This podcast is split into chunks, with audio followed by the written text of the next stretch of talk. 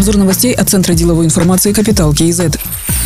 Премьер-министр Алихан Смаилов провел второе заседание комиссии по демонополизации экономики. Рассматривали два вопроса – передача неиспользуемых земель сельхозназначения действующим крестьянским хозяйствам и механизмы передачи в государственную собственность необоснованно приватизированных объектов. Напомним, 3 января президент подписал закон, который сократил срок принудительного изъятия неиспользуемых земель с двух лет до одного года. Внедрили новые механизмы госконтроля с помощью космомониторинга. Двукратно увеличены ставки налога на неиспользуемые сельхозземли. По словам министра сельского хозяйства Ербола Карашукеева, в 2019 2020-2021 годах выявлено более 8 миллионов гектаров неиспользуемых или используемых не по назначению сельхозземель. Свыше 3 миллионов гектаров уже начали осваивать прежние собственники участков. Более 2 миллионов гектаров возвращены в государственную собственность. По второму вопросу Алихан Смаилов поручил Министерству финансов совместно с другими госорганами провести анализ и согласовать предложения по механизмам возврата необоснованно приватизированных объектов.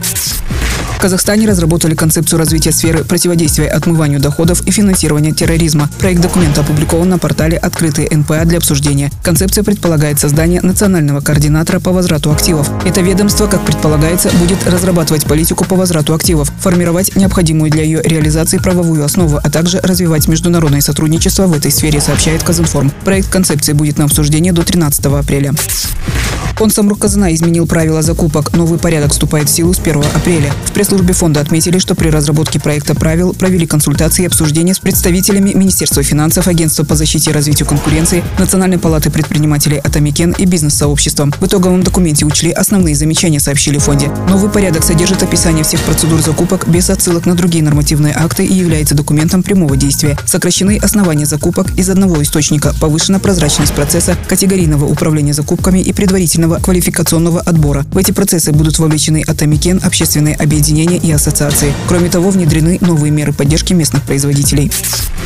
С апреля Казахстан и Южная Корея возобновляют безвизовый режим. Об этом сообщает пресс-служба Министерства иностранных дел Казахстана. Теперь граждане нашей страны смогут въезжать в Республику Корея без виз на срок не более 30 дней. Ранее соглашение между правительствами двух стран об отмене визовых требований было приостановлено южнокорейской стороной из-за пандемии коронавируса. Для трудовой деятельности, учебы и проживания на территории Южной Кореи необходимо будет получить соответствующую визу.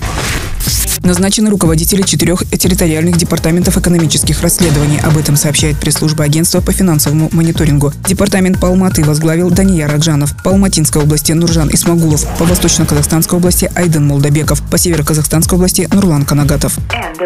Другие новости об экономике, финансах и бизнес-истории казахстанцев читайте на Капитал Киезет.